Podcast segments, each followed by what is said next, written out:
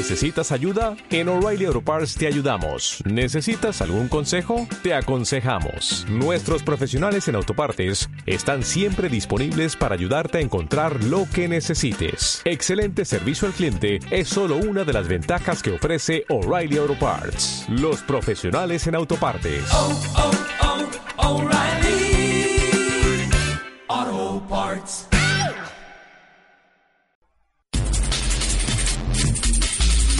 A las 5 de la tarde, la noticia llega a tus oídos. Es Acceso Directo en Punto, en radiouc.cl.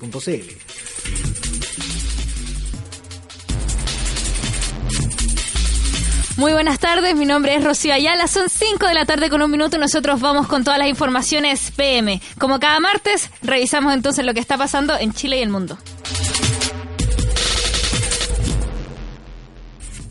Ahora el ex vicepresidente de la Sociedad de Fomento Fabril, José Juan Lugani, es interrogado por los fiscales Roberto Contreras y Lorena Aparra por el caso de espionaje en la Sofofa. En el lugar se encuentra Joaquín Maturana. Buenas tardes, Joaquín. Buenas tardes, Rocío. A eso de un cuarto para las cuatro de la tarde llegó a la Fiscalía Oriente el director de Carosi y ex vicepresidente de la Sofofa, José Juan Lugani, junto a su abogado Pablo Gómez, para declarar ante los fiscales Roberto Contreras y Lorena Parra. Recordemos que la oficina de Lugani en Carosi fue el primer lugar en el cual se encontró un micrófono. También ayer ya declararon los empleados de la SOFOFA, la encargada informática Cecilia Cruz y el gerente corporativo Carlos Cayo ante los fiscales acá en la Fiscalía Oriente en la comuna de Las Condes. Ya ha pasado aproximadamente una hora y media desde que de que llegó el ex presidente y todavía no se sabe a qué hora podrían eh, salir. Fue el, informe de Joaquín Maturana, acceso directo de Radio Y en noticias internacionales, en el marco del rompimiento de relaciones diplomáticas y comerciales por parte de cuatro países de Medio Oriente con Qatar, el presidente estadounidense Donald Trump se atribuye la decisión tomada. La información la tiene Bernardita Salles. Buenas tardes, Bernardita. Buenas tardes, Rocío. Arabia Saudita, Emiratos Árabes Unidos, Egipto y Bahrein rompieron relaciones con Qatar por un supuesto apoyo de este país a grupos terroristas. En su Twitter, el presidente Trump expresó su apoyo a la decisión que tomó Arabia Saudita de romper romper relaciones diplomáticas y comerciales con Qatar, ya que lo consideran un país que promueve el terrorismo. Asimismo, el mandatario se atribuyó la decisión tomada por estos países a raíz del viaje que hizo hace poco a la región. Recordamos que el presidente Trump viajó a Medio Oriente y visitó Arabia Saudita, donde pidió al mundo árabe atacar la radicalización y que se cortasen fuentes de financiamiento. Los tweets del presidente alababan que la visita eh, a Arabia Saudita esté dando frutos, pues el Emirato había dicho que asumirías una posición dura con el financiamiento y dijo que las referencias extremistas apuntaban a Qatar, que este debe ser el fin del terror, del horror del extremismo. Gracias, Bernardita. Y en noticias eh, nacionales, el cierre de tres pasos fronterizos de la provincia de Loa, en la región de, Antofagasta, anunció el Ceremi de Obras Públicas César Benítez, producto de la acumulación de nieve. Se trata de los pasos Jama, Ito Cajón y Sico, que según la autoridad están con una situación bastante delicada. Informó también que durante esta jornada personal de vialidad trabaja en el despeje de estas vías. Por su parte, en Antofagasta, el, intendente de la región, Arturo Molina, dio detalles respecto al sobrevuelo que realizó esta mañana por la región. Respecto a esta, aseguró que ya presenta un 60% de avance, mientras que las otras tres quebradas en las que trabaja el gobierno regional están en condiciones de aguantar el agua que pueda caer.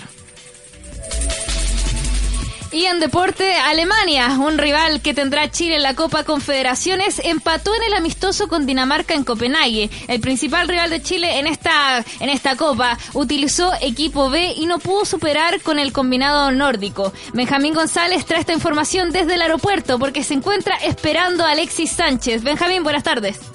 Buenas tardes, Rocío. Hace minutos terminó el partido entre Dinamarca y Alemania eh, en Copenhague.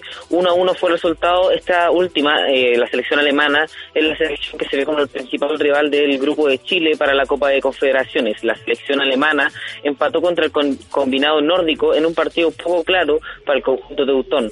Que jugó sin sus titulares, dado que está probando nuevos jugadores de cara a las clasificatorias del Mundial de Rusia 2018, pero también estará probando jugadores durante esta Copa de Confederaciones que se viene en menos de 11 días.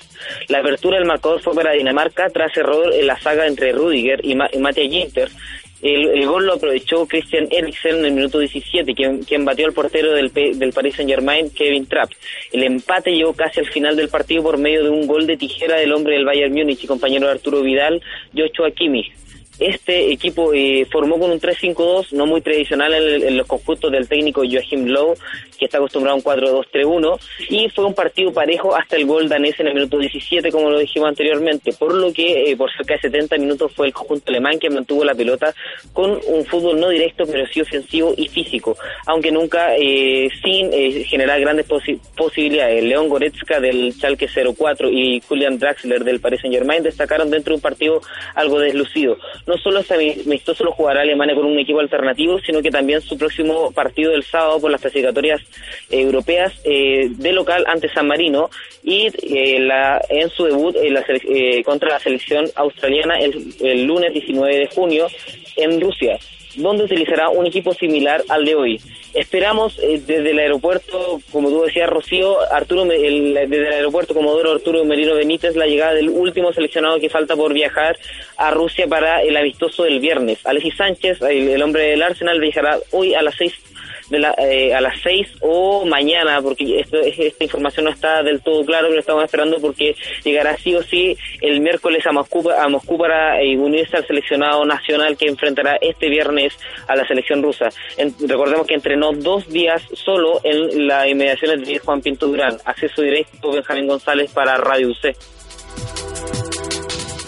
Muchas gracias, Benjamín, por esa información. Estaremos a la espera de qué pasa con Alexis Sánchez. Nosotros volvemos a las 6 de la tarde, son las 17 horas con 7 minutos. Es un momento perfecto para escuchar lo que viene en Dimensión 9 con toda la información del cómic. Así que a las 6 de la tarde nos reencontramos en acceso directo. Buenas tardes. En cualquier momento, la noticia rompe la rutina y nosotros volvemos a abrir para ti un acceso directo en radiouc.cl.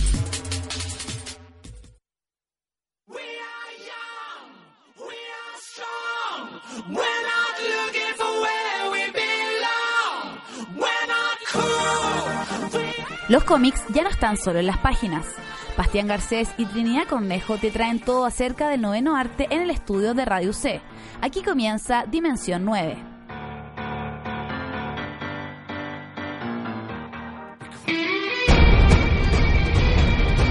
Muy, muy buenas tardes, estamos en un nuevo programa de Dimensión 9.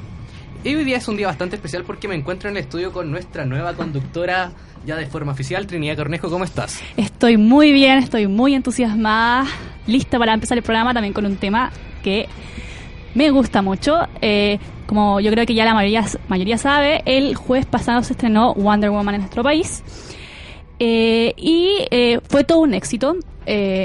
Superó las, las dudas que se tenían a partir de las críticas y el desempeño mediocre de los anteriores films de DC. Y logró superar la barrera de los 10 millones de dólares en Estados Unidos. Además, eh, la película posicionó a su directora Patty Jenkins con el récord de mejor estreno nacional de una película dirigida por una mujer, superando, y, menos mal que, lo superó, a Sam Taylor Johnson de 50 Sombras de Grey. Así que eh, son grandes noticias para, para DC, pero también yo creo que son grandes noticias eh, porque Wonder Woman, siendo la superheroína por antonomasia, reivindica el rol de la mujer al, en, en el mundo del cómic y en el mundo de los superhéroes. Muy bien, entonces hoy día en base a eso vamos a tener un programa dedicado al rol que ha tenido la mujer en el mundo del cómic, siendo que esta es una industria completamente dominada por los que tenemos un cromosoma X y un cromosoma Y. Pero antes de eso, vamos a hacer una pequeña, pequeña, pero muy pequeña eh, fe de ratas que tuvimos en el programa anterior que tiene relación con la nota que hicimos respecto a las editoriales chilenas presentes en Comic Con. Y me refiero en particular a la editorial eh, porteña de Bad Pro, en la cual nosotros decíamos que eh, La Plaga era era un cómic de vampiros y la verdad es que La Plaga trata de un mundo sin electricidad, lo que lleva a Chile a una época neo medieval Y la otra, y bueno, el contenido que estábamos dando respecto a la plaga corresponde a lo que era vampiros en el puerto, que sí trata de vampiros en el puerto de Valparaíso. Así que esa es nuestra pequeña fe de ratas. Hoy día vamos a tener un programa cargado eh, al mundo de las mujeres en el cómic. También vamos a tener eh, música referente a ellas y vamos a tener nuestro panel de cuál es la mejor villana. Eh, estamos escuchando Radio C a través del www www.radioc.cl y en el 660M. No olvides de seguirnos en nuestras redes sociales, Instagram, Facebook y Twitter. Y ahora nos vamos con nuestra primera canción que es Bad Reputation de la gran Joan Jett.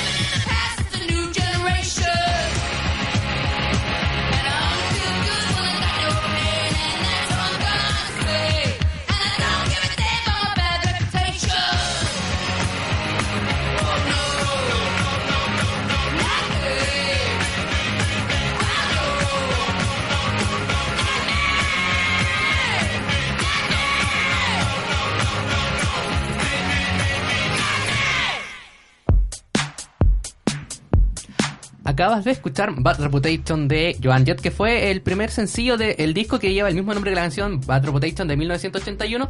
Y esta canción está presente en varias películas, desde, por ejemplo, Kid Gas hasta una notable aparición que tuvo en, la, en una de las entregas de Shrek. Bueno, y cambiando de tema, eh, la semana pasada se realizó una feria aquí en Derecho eh, y también, por supuesto, como ya veníamos comentando al inicio, se estrenó el jueves Wonder Woman y para eso está Nicolás y Colchón, Matías, para hablarnos sobre las noticias que ocurrieron durante esta semana. Bueno, eh, justamente como nos decía Trini, eh, la semana pasada se realizó la feria, una pequeña feria de cómic en el patio de derechos, eh, donde estuvieron diferentes artistas, Mara Imagen y Daniela Tiers. Ella nos comentó sobre su nuevo proyecto sobre Alegría y Sofía, así que vamos a escuchar el extracto.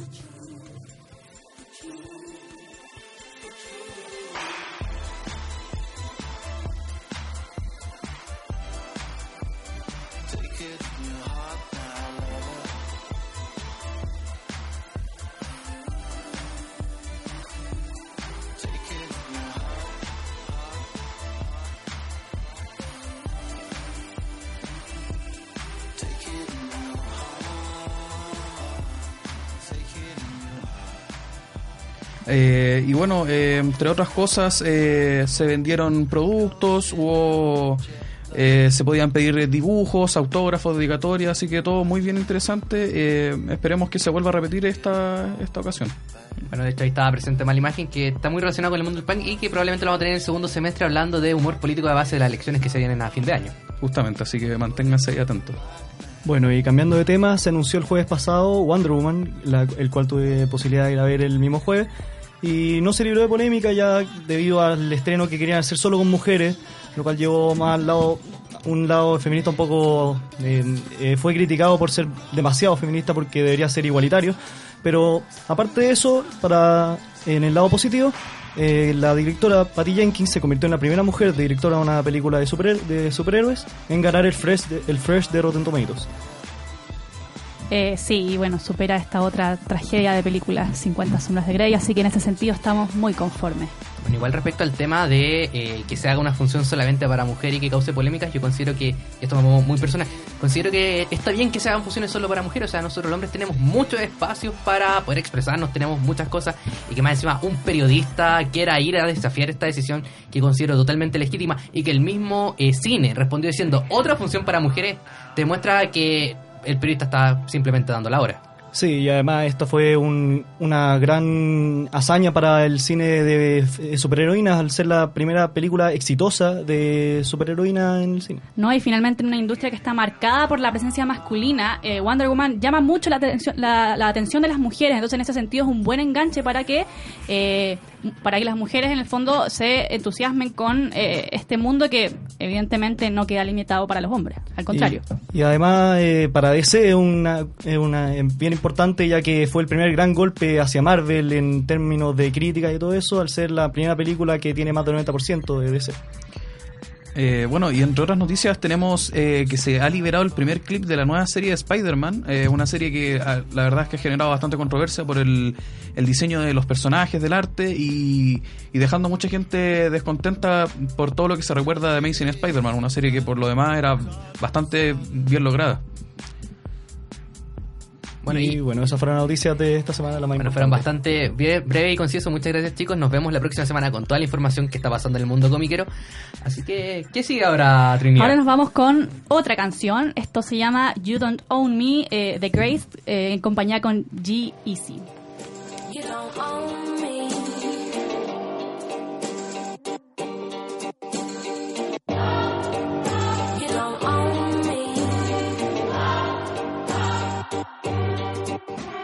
let's go. But I'm Gerald, and I can always have just what I want. She's the baddest, I would love to flaunt. Take her shopping, you know Eve Saint Laurent. But nope, she ain't with it though. All because she got her own though. Boss, boss, if you don't know, she could never ever be a broke. You don't own me. I'm not just one of your many toys. You don't own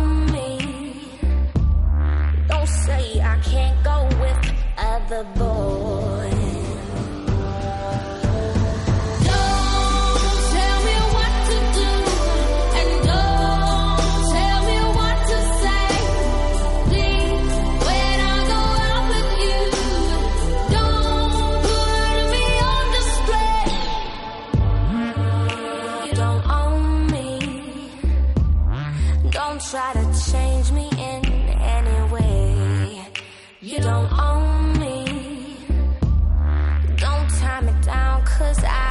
Never stay.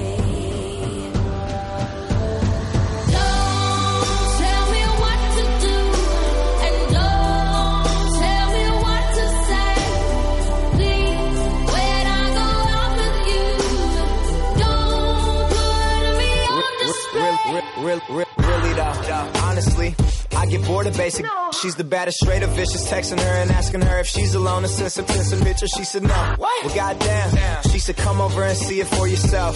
Never asking for your help. Independent woman, she ain't for the show.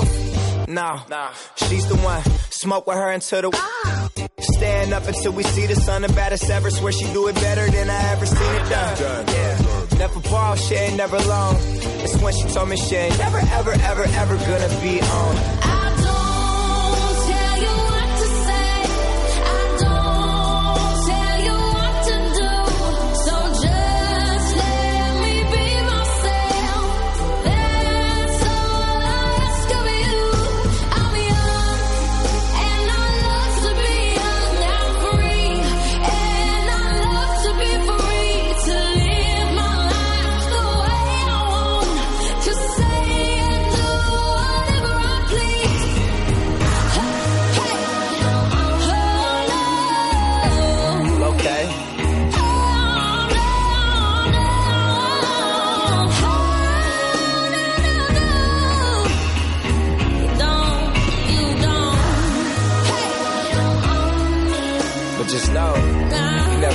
nobody like me before though.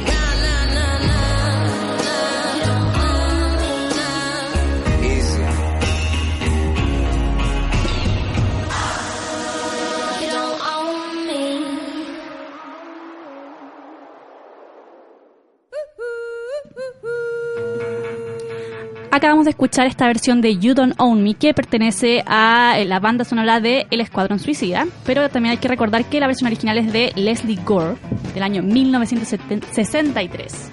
Harto ha pasado desde eso. No, de hecho, Joan Jett también la interpretó en Mira, una qué- qué grande Joan Jett.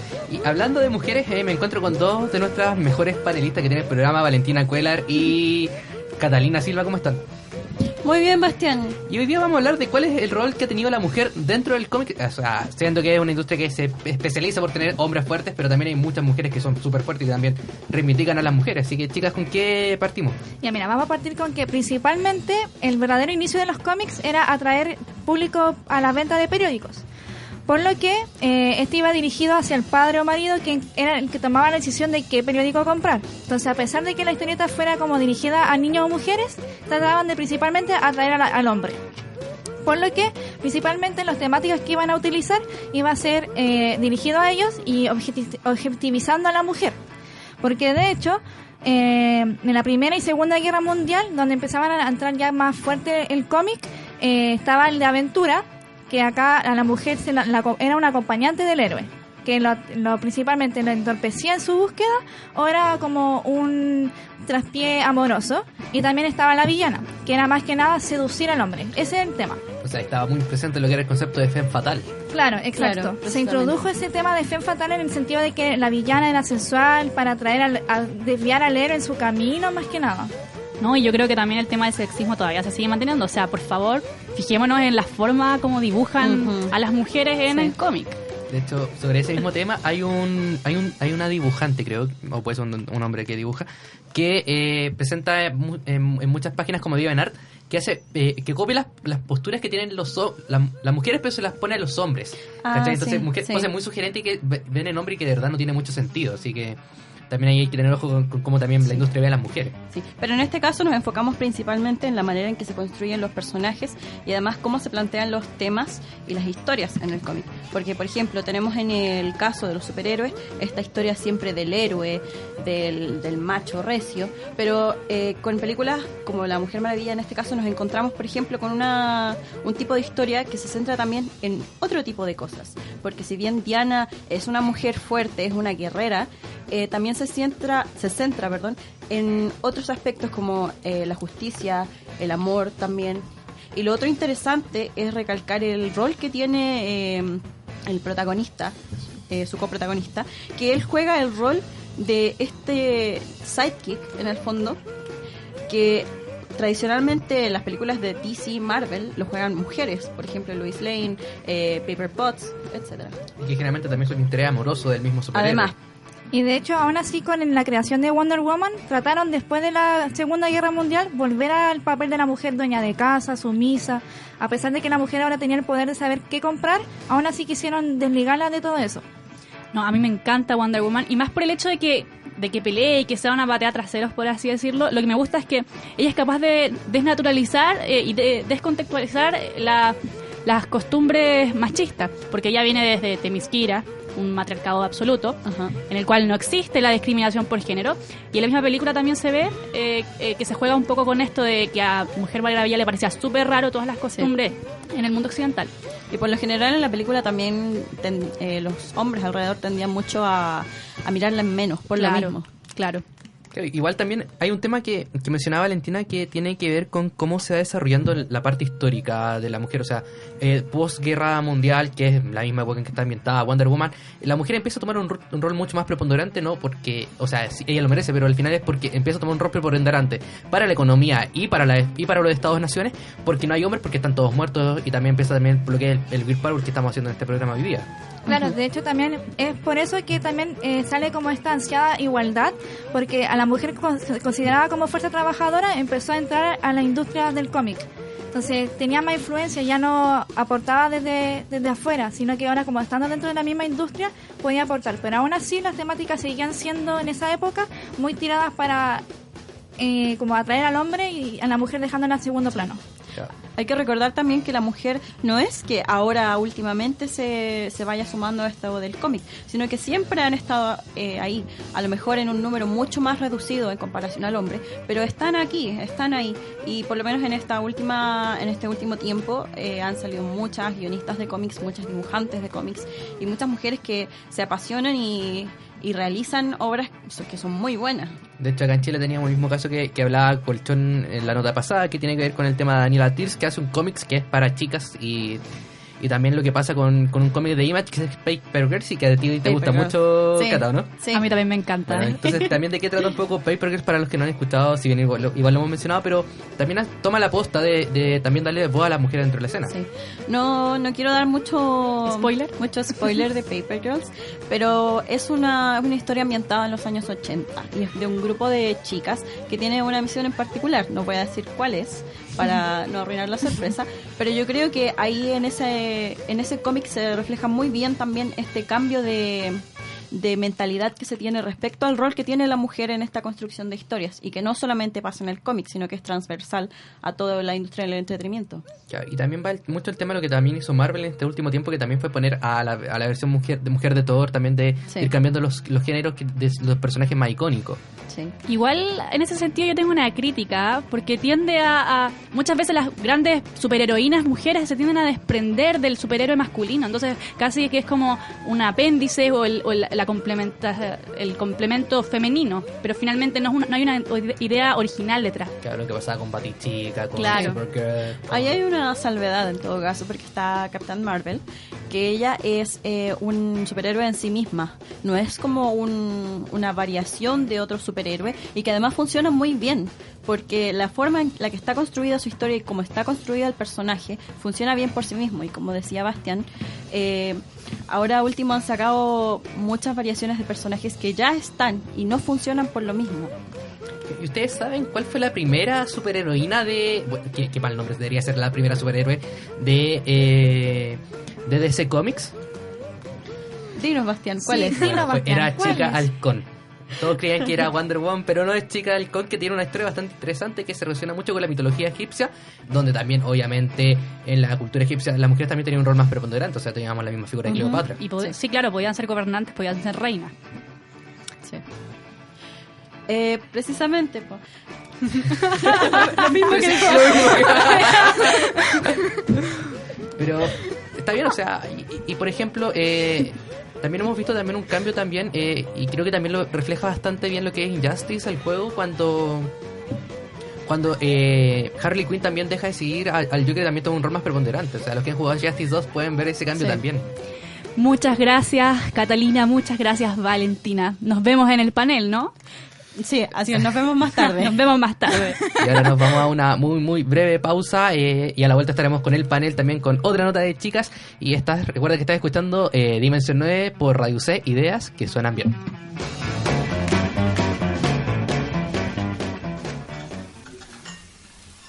Oye, Vidal, está rico el asadito.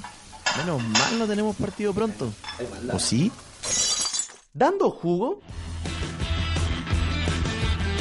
Que no te expulsen de saber todo acerca de actualidad deportiva, a manos de nuestros expertos en la cancha de Radio C. Lunes, martes y miércoles a las 19 horas por radioc.cl y el 660 AM. No fue culpa mía, yo estoy bien, mi familia está bien y gracias por todo.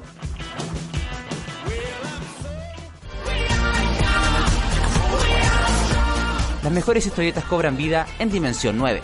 Aventúrate en el mundo de los cómics y entérate de lo mejor del noveno arte con Bastián Garcés. Todos los martes a las 5 de la tarde por radioc.cl y el C60 AM.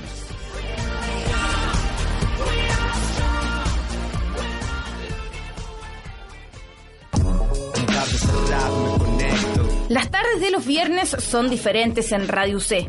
Raimundo Flores y Felipe Oyarzún llegan con todo el sonido del rap. Entrevistas, música y todo el acontecer del estilo urbano. Tardes de rap, los viernes a las 4 de la tarde por radioc.cl y el 660M. Es que tardes de rap me enfrento. Radio C te dice la hora.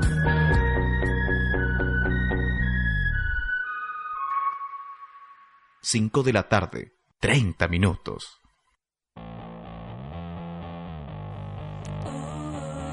Ya estamos de vuelta aquí en Dimensión 9, el programa de cómics de la Radio C. Eh, nos puedes escuchar, por supuesto, en www.radioc.cl o en el 660M. Soy Trinidad Cornejo y estoy aquí con nuestro querido Bastián Garcés. ¿Qué viene ahora? Bueno, estábamos hablando de cuál es el rol que tenía la mujer dentro del cómic y ahora vamos a hablar de cuál es el rol que tiene la mujer detrás del cómic, o sea, creando historias, editando historias y también, como no, llevando las riendas de la industria. Así que me encuentro con Bárbara Pérez y con Violeta Rocabado para hablar de este tema. ¿Cómo están, chiquillas? Muy bien, Bastián. Igual, gracias. Eh, bueno, nosotros con Violeta nos dimos cuenta, aparte de que es algo bastante obvio, de que la industria del cómic suele estar marcada por una tendencia que es considerada más machista. Los grandes exponentes suelen ser hombres y normalmente eso opaca que también existen mujeres detrás de la creación y de un cómic, así como también de su edición, de su coloración, incluso de sus dibujos. Eh, el rol de la mujer detrás del cómic es casi tan importante como el rol dentro y es aún más eh, como mirado en menos por quienes conforman la industria y por quienes eh, consumen el producto de la industria. Eh, por eso elegimos para hablar eh, a una editora, a una eh, guionista, a una escritora y a una ilustradora. Voy a partir con una mujer que es muy, muy importante. Es una de las más importantes editoras de cómics. Esta es- ella es Karen Berger. Eh, ella, esta mujer fue es conocida eh, principalmente porque fue la fundadora de Vértigo. Eh, ella estudió, mujer. ella estudió, claro, y Vértigo es una es una una sección de DC que nosotros conocemos principalmente por trabajo de hombres. Pero este trabajo de estos hombres, eh, de estos hombres tan importantes, no hubiera, no se hubiera podido dar a conocer si no fuera por el trabajo de Karen. Ella estudió historia del arte y después de que estudió esto, eh, se puso a trabajar eh, como asistente eh, del editor que era el editor de. Eh, entonces ahí ella como que se fue eh, interesando por los temas más relacionados con el mundo adulto, como lo es el terror, como lo es temas como con contenido más violento, eh, con contenido más sexual también. Eh, y ahí eh, editó a Alan Moore y también editó a, a, a Neil Gaiman. Bueno, de hecho, Sí. eh, Karen Berger eh, es una de las mujeres que ha ganado, en, ganó en tres ocasiones el premio Eisner a la mejor editora. En 1992, 1994 y 1995. Y solamente fue la encargada de traer a la vida, literalmente, porque ella fue la encargada de traer a esta generación tan británica tan potente que, compuso Neil Gaiman y Alan Moore. Entre dos títulos trajo a Fábulas, Hellblazer, eh, 100 balas, Preacher, Before Vendetta eh, y El último hombre, que es una historia que también trata mucho de mujeres. Claro. Eh, entonces ella, bueno, partió editando y luego eh, concretó bajo su propia idea, sí, idea totalmente de ella. En el año 93 ella fundó Vértigo y fue como la cabeza de esto hasta que decidió alejarse hace no mucho tiempo, creo que el 2013. 2013 ella deja de ser la editora Eh. ejecutiva de Vértigo. ¿Y qué otras grandes mujeres nos traen? Ok, otra mujer que también empezó como editora es Louise Simonson, que comenzó su carrera como editora en Warner en los 70 y luego empezó a trabajar con Marvel hasta que en el 86 Bob Layton, que escribió un spin-off de X-Men, le pidió que por favor escribiera un relleno porque él iba con retraso de este spin-off que era X Factor. Ella lo hizo y tomó mucho interés por los personajes, pero eso nunca salió a la luz porque Layton logró entregar su propio cómic. Sin embargo, ella como que ahí le tomó mucho cariño a los personajes y encontró que como que una conexión y muchas ideas. Entonces cuando eh, Layton dejó esto, que a propósito nunca tomó ninguna de sus ideas, eh, a le eligieron como la persona que iba a seguir con esto. Eh, después, así inició como escritora, pero en el 91 empezó a escribir para DC Comics, donde en el título Superman Man of Steel fue una de las más importantes y fue la mente detrás del arco de The Death of Superman. Mira, qué interesante. De hecho, eh, entre los trabajos que ha hecho, ella trabajaba en Dark Horse, hizo Star Wars. Estuvo en DC Comics a través de Detective Comics, que es la línea más importante de Batman, al igual que en, Action Comics. Estuvo a cargo de Doomsday y en. Y de hecho, también estuvo escribiendo Wonder Woman, escribió el número 600. Y en Marvel Comics también estuvo a cargo de, mira, Spider-Man, los Cuatro Fantásticos, los Nuevos Mutantes y X-Factor. Mira que... Me gusta, me gusta porque generalmente en, las grandes industrias como DC y Marvel no tienden a sobresalir tanto las mujeres y su trabajo se, se ve más en el lado independiente. Esas son, eh, ese es el, el punto donde las mujeres tienden a tener un, ma- un papel más importante en cuanto a escritoras y a ilustradoras. Además, ella después fue la creadora de un cómic que ganó un Eagle Award, que fue Power Pack. Eh, y rápidamente vamos a hablar de una mujer que también marcó un precedente súper importante en la ilustración. Eh, antes del año 2012, una mujer nunca había hecho el dibujo como principal de Batman. Antes del 2012, eso es hace muy, muy poco. Y aquí aparece una mujer llamada Becky Cloonan, eh, que fue la primera en, en dibujar a Batman. Eh, sus influencias principales están muy ligadas al manga. En- entonces su dibujo tiene características también un poco distintas a lo que es el dibujo tradicional del superhéroe del superhéroe que vemos en, en Marvel y en DC. Entonces ella le otorga un, una, además de el de ser una mujer que está haciendo algo nuevo, también un, un sentido estético distinto eh, a través de su influencia del manga. Muchas gracias chicas, Eh, estamos bastante bien informados de cómo también las mujeres están agarrando más protagonismo en esta industria que es bastante machista. Y ahora nos vamos con nuestra última canción, que ¿cuál es Trinia? Nos vamos con Rebel Girl de Bikini Kill.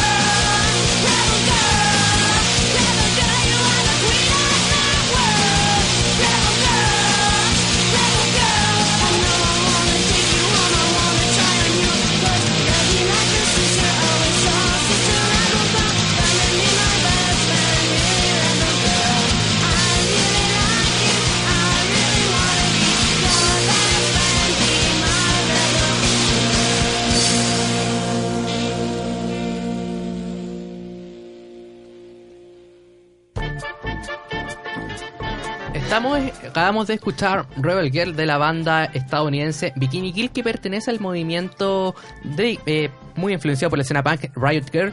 Y esta canción fue parte de su disco Pussy Whippet. Y curiosamente esta, esta canción tuvo tres diferentes versiones grabadas en 1993, un EP, un LP y en formato de un sencillo de 7 pulgadas.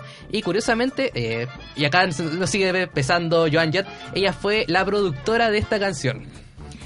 Y por fin, por fin llegó nuestro consagrado panel en el que se va a tratar de la mejor o la peor, como lo quieran ver, supervillana en el mundo del cómic. Estamos aquí de vuelta ya con Catalina, con la Paula y con la Bárbara. ¿Qué nos traen en esta ocasión? yo les traigo a Poison Ivy de Batman. Yo vengo con Talia al Ghul de Batman igual. Y yo vengo con The Dark Phoenix de X-Men. Bueno, eh, como ya es tradición en este panel, eh, van a explicar en qué consiste su personaje y después vamos a empezar el argumento. Así que parte en orden inverso, Bárbara, de qué, en qué consiste Dark Phoenix. Ok. Dark Phoenix toma forma en Jean Grey, el personaje de los X-Men, pero es la primera fuerza cósmica femenina que tuvo Marvel. Que es una fuerza increíblemente poderosa que, aparte de llevar esta lucha como de héroe contra villano, tiene esta lucha interna con la heroína interior, con la fuerza de la villana, que es esta fuerza oscura. Bueno, bastante interesante. Y Paula, ¿con qué? Bueno, tú vienes con Poison y... No, con yo soy con Azul, Talia con- al Ghul. con- ¿Y en qué consiste este personaje? Talia al Ghul es mejor conocida como la mujer más peligrosa que no es meta en la Tierra. Es enemiga mortal de Batman y es eh, la comandante después de la Liga de Asesinos luego de la muerte de su padre, Ra's al Ghul. Y bueno, Cata, ¿en qué consiste tu personaje que es Poison Ivy? Yo vengo con la brillante botánica Pamela Paisley, que a partir de un experimento fallido en su cuerpo se transformó lentamente en una planta, lo que le dio poderes eh, de controlar, como ya dije, las plantas eh, y todo lo relacionado con la botánica. Bueno, y antes de que se empiecen a, a golpear duramente, es justo y necesario hacerle una mención honrosa a Harley Quinn, que la decidimos dejar de lado porque ganaba sin correr. Es como una especie de ganadora implícita, pero había que mencionarla. Bien, ahora sí, ¿quién quiere partir? Ya, yo parto. Eh, en primer lugar, hay que considerar que eh, Poison Ivy es una científica. Ella estudió en una universidad, pero por mala suerte o mal, mal ojo, mejor dicho, eh, se enamoró de la persona equivocada, que era su profesor de botánica, quien estaba realizando experimentos en su cuerpo. Y a partir de eso ella adquiere esta habilidad o este poder de manipular las plantas y además de ser inmune a- al veneno de las plantas. Eh, a partir de eso ella se da cuenta de que tiene este superpoder y decide utilizar estas habilidades para mejorar el mundo, para proteger a las plantas. ¿Quién más quiere aportar a la discusión? la, la Paula está buscando su, su torneo. Preparada Yo quiero ya. dejar en claro que Talia es mil veces mejor. ¿Por qué? A ver, a Porque ver. no tiene ningún superpoder y aún así logra ser mortal enemigo a Batman. ¿Y cómo? Utilizando el amor y como el, el dedo así amoroso. Por ejemplo, dicen que uno tiene que tener a los amigos cerca y a los enemigos más cerca, ¿cierto? Y yo creo que Talia es el perfecto ejemplo de eso, porque lo tuvo al ladito, tanto que llegó a tener un hijo con él y usó al hijo en su contra. O sea, en el amor y en la guerra todo vale, Paula. Todo vale. Todo y para vale. ella queda claramente, y con ella queda claramente demostrado. ¿Y tú, Bárbara, qué tienes que decir al respecto? La verdad que siguiendo esos argumentos, creo que claramente esta fuerza de el Dark Phoenix que tiene a Jean Grey como poseída, por así decirlo, tiene más puntos a favor que las dos anteriores, porque ella tiene esta mezcla entre el superpoder y también esto mismo que causa una dicotomía grande entre sus intereses amorosos, que también la- lo utiliza en su favor. Usa eso que Jean Grey construyó como la heroína Jean Grey, que era un personaje increíblemente débil, por así decirlo, sola, tan manipulable que esta fuerza la tomó y usó sus poderes de una forma mucho más dañina y tóxica, hasta el punto que ella hace implotar gran parte del universo en el que conviven. O sea, no hay que hacerla enojar, parece. No. Una mujer Bueno, de ninguna mucho ellas hay que cuidado. hacerla enojar, pero... Sí. A ver, eh, estamos viendo un tema de poder. Acá hay una entidad metahumana de nivel 5 que es Dark Phoenix, que es la conciencia psíquica más poderosa de junto Y con la el profesor única que es X. mujer, por si acaso. La única mujer. Estamos viendo a la asesina más poderosa del universo de Batman y también a, a una persona, bueno, a una, a una villana que también es súper fuerte con el tema más de manipulación del planeta Tierra. Así que, si tuvieran que pelear entre estas tres, ¿quién saldría victoriosa? ¿Y por qué, obviamente? Yo digo que Poison Ivy porque si bien ella no es eh, una persona que se que se lleve tanto por la venganza, a, no ser que le toquen sus plantas, ahí se enoja y deja la pura embarrada. Pero eh, ella, por ejemplo, también tiene su lado humano, pero al mismo tiempo es muy poderosa, tanto que la cosa del pantano, de Something, la reconoce como un, como un enemigo eh, cototo, en el fondo. Y la llama May Queen también. Así que ahí hay algo de poder.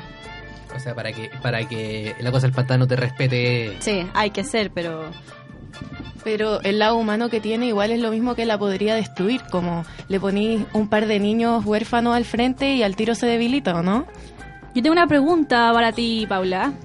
Eh, ¿Cómo, cómo eh, Dalia al Ghul lucha contra estas dos mujeres que tienen grandes superpoderes y en cambio, como tú bien dijiste, eh, eh, Talia al Ghul no posee? Lo que ¿Cómo me puede gusta luchar? es que tiene la manipulación. Es súper buena eh, para meterse en la cabeza de la gente y tomar sus debilidades como lo hizo con Batman, teniendo un hijo y después usando el hijo en su contra. Y creo que puede usar las plantas o niños huérfanos en contra de Poison Ivy. Y a la otra no la conozco muy bien, pero... Ya, pero en ese caso, en ese caso, Ta- Talia tuvo su oportunidad de acabar con el planeta en el fondo, pero se echó para atrás por ayudar a Batman a contra Rapo. Entonces, Bueno, metiéndome para responder la pregunta de quién ganaría si estas tres se enfrentaran, yo creo que es una pregunta muy obvia considerando que tenemos a Dark Phoenix aquí. Es una entidad que puede controlar, influenciar y manipular el pensamiento de quien esté a su alrededor. Asimismo, es la única mente humana que puede comunicarse también con animales y asimismo también controlarlos. Y no olvidemos que hizo implotar gran parte de su universo, que eso de todas formas es algo que hay que ver. Difícil poder contrarrestar. Una implosión de- Claro. de medio universo. Muy difícil, muy difícil. ¿Tienen algo que decir, estimadas compañeras, al respecto? a lo mejor Poison Ivy no tiene las grandes capacidades de Dark Phoenix, pero ella eh, tiene motivaciones mucho más nobles, considero yo, para perpetuar el mal en el fondo. Pero entonces, ¿cómo es una gran villana Ella si es, es una, noble? es una gran villana porque es noble. ¿Y, y cómo puede ser eso, Catalina, por favor? espérate, ¿decir que Noble no sería una villana más mala? En el sentido de que es de como menor calidad. una sí, exacto. En ese Eh, sentido no es una gran villana. El concepto, no me importa, yo, yo la voy a defender. Yo como una gran fan de Poison Ivy puedo decirte que esa no es una forma de defenderla. Eh, Es decir, decir que es noble es como decir, no, si es una gran villana, es la peor de todas. Pero en realidad, igual es Poison tierna. Ivy quiere, No. Poison Ivy quiere lo humano. quiere acabar con la raza humana para proteger a las plantas. Y eso te hace. Espérate, ¿eso te hace un villano? Según yo, Para eso mí te la hace hace la mejor mejor. persona. Sí, la hace la mejor. Que yo tengo la definición de un villano y dice me una persona Me encanta, me encanta. una persona cruelmente maliciosa que participa o se dedica a la maldad o al crimen. ¿Cómo defender las plantas? Es una persona maliciosa que se que se dedica a la maldad o al crimen. Explícame, Catalina. Si Talia es tan mala, ¿por qué no destruyó el mundo cuando pudo? ¿Ah? Oh, Por- porque estaba enamorada de Batman. Oh, hoy, palazo. Eso fue un golpe Porque bajo. no creo que Sí, tenga, golpe duro, golpe no duro. creo que para destruir al mundo tenga que ser una cosa física, sino que más de destruir el alma de una persona, como lo hizo con Batman en algún momento. Eso, eso, fue, eso nos estamos yendo a una cuestión más metafísica, así Sí. como conceptual. A, a Jodorowsky le puede gustar esto. Está volando palos para todos lados aquí. De acá vamos a salir, acá después de esto van a anunciar alerta ambiental para Santiago de tanto Sí. humo que están vendiendo.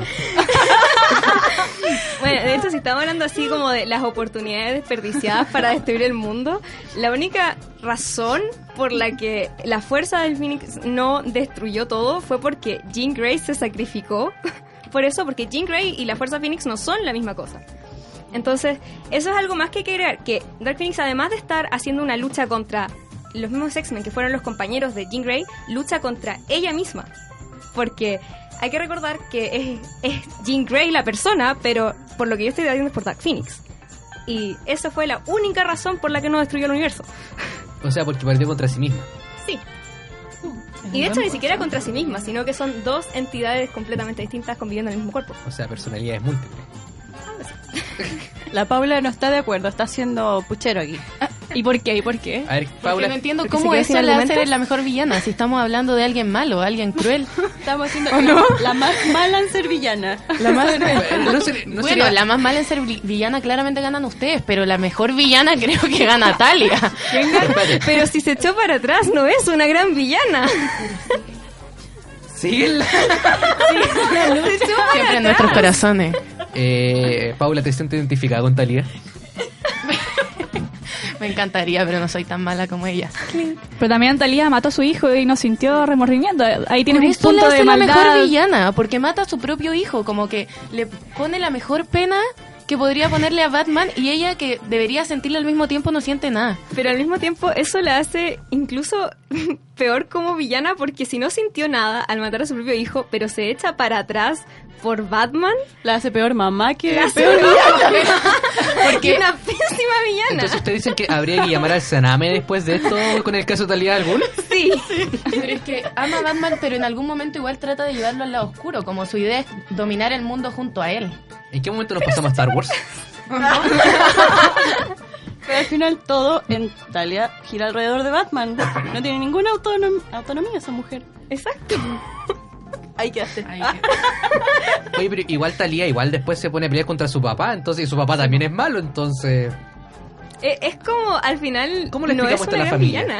Yo creo que lo, que lo que me pasa a mí con Talía es que mm, más que villana yo la considero como una mujer que hace lo que se le antoje. Si, si le conviene lo que, que el bien, por así decirlo, va a hacer el Y, bien. y justamente por eso considerarla villana sería casi machista, porque es una mujer que hace lo que quiere. Mm. ¿Y, pero, ¿y qué pasa con Poison Sería Ivy que machista. defiende- ¿Por qué sería machista si es una mujer que hace lo que quiere? Eso es como Porque no, porque si la tratamos de villana, justamente por ser una mujer que hace lo que quiere, es porque estamos diciendo que eso es malo eh, bajo el concepto de nosotros.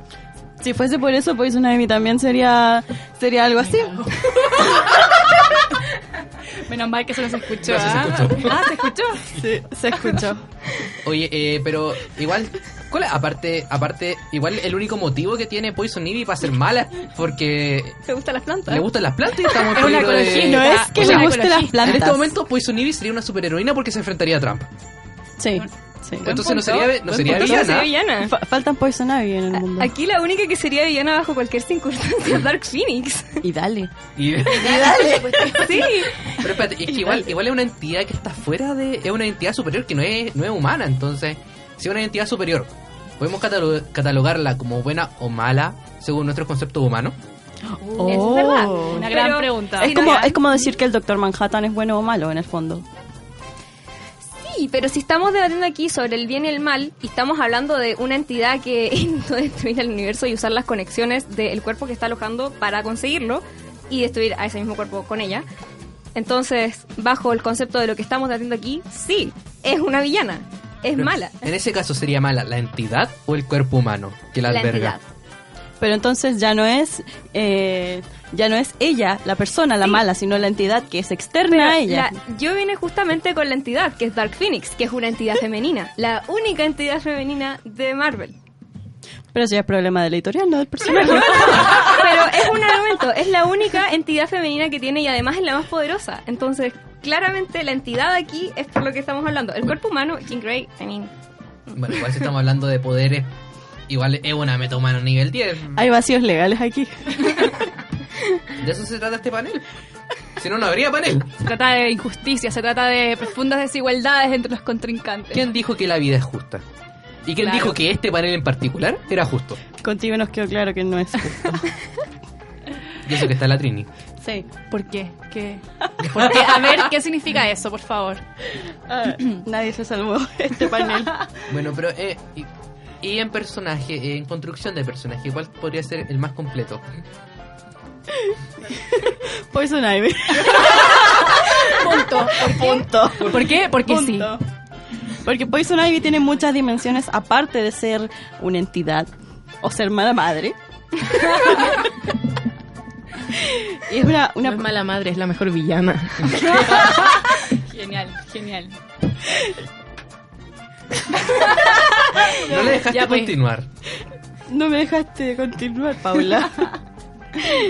Poison Ivy es un personaje que tiene muchas dimensiones aparte de ser eh, villana. Aparte de eso, ella después del terremoto que, que azota Gotham City, ella se preocupa de darle de comer a, los, a la gente que no tiene recursos o de se hace cargo de niños huérfanos. Te está echando el agua, Catalina. no te estás Catalina. ayudando a ti misma. Catalina, te no está no me el están agua. dejando hablar. Pero eso no es ser mala. Ya, está bien, continúa. ¿Cómo puede ser eso malo? Que en el fondo ella siente odio hacia toda la humanidad en Menos general, menos a los niños huérfanos porque se siente identificada con ellos. En ese sentido, es un personaje mucho más complejo porque débil. está. Oh.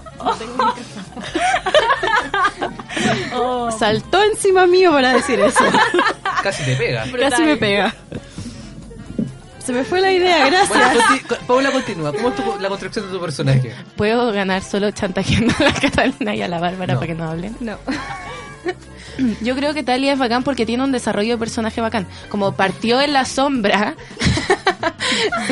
partió en la sombra de su papá y de Batman, pero igual se desarrolla y logra como eh, superar su poder, encuentro yo, con la manipulación y con su Bueno. inteligencia. Aparte, igual después se hace con la Liga de los Asesinos y, Sí, y la dirige. Se convierte una- en una gran, gran villana. Bueno, ya.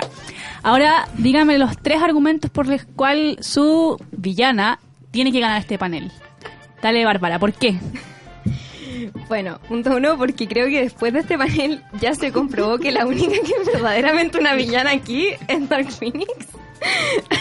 Darle de comer a los niños huérfanos y cuidar plantas y echar todo su plan atrás por un hombre no es ser una villana. Es ser un fracaso de villana. Sí, de hecho. O sea, Son grandes personas, o sea, no. Ah, Poison Ivy podría ser una gran persona si es que le, da de comer a los niños huérfanos y cuida sus plantitas y quiere salvar el mundo. Eso no es ser villana, insisto. Es una filántropa ecologista. y- Exacto. Poison Ivy. es como la amiga mala de Greenpeace. Claro. ya, ok. Paula, ¿por qué? ¿Cuál es tu argumento? No, me que- faltaron.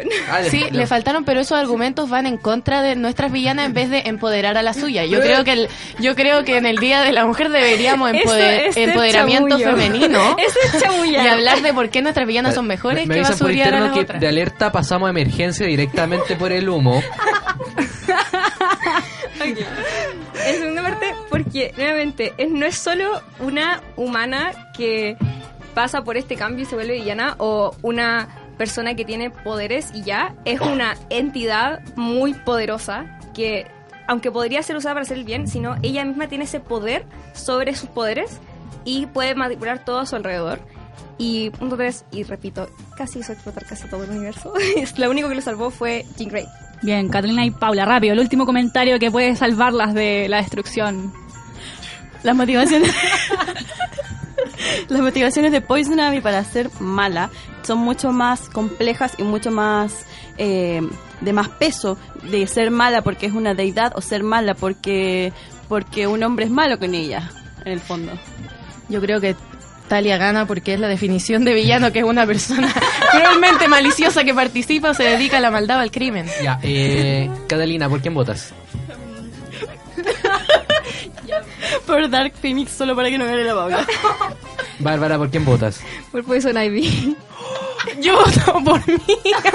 No, No se pues, puede. Por Eso- Talia. Eso va contra las reglas. No, yo voto por Dark Phoenix porque Poison Ivy es una botánica.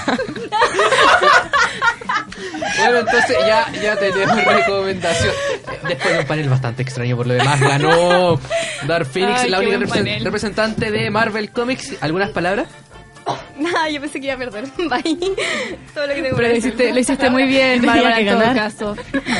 Bueno, y ya para esto, esto fue Dimensión 9. Antes de terminar el programa, vamos a decir la, la- vamos a dar de nuevo la corrección que tuvimos de errores del programa pasado. Ya. Entonces, eh, esto fue Dimensión 9, soy Bastián Garcés y hoy día me acompañó y nos va a acompañar de toda- todos los martes Trinidad Cornejo.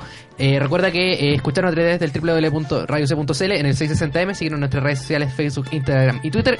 Y ya se toda la actualidad nacional con eh, Rocío Ayala y su equipo en un nuevo capítulo de Acceso Directo solo por Radio C, ideas que suenan bien.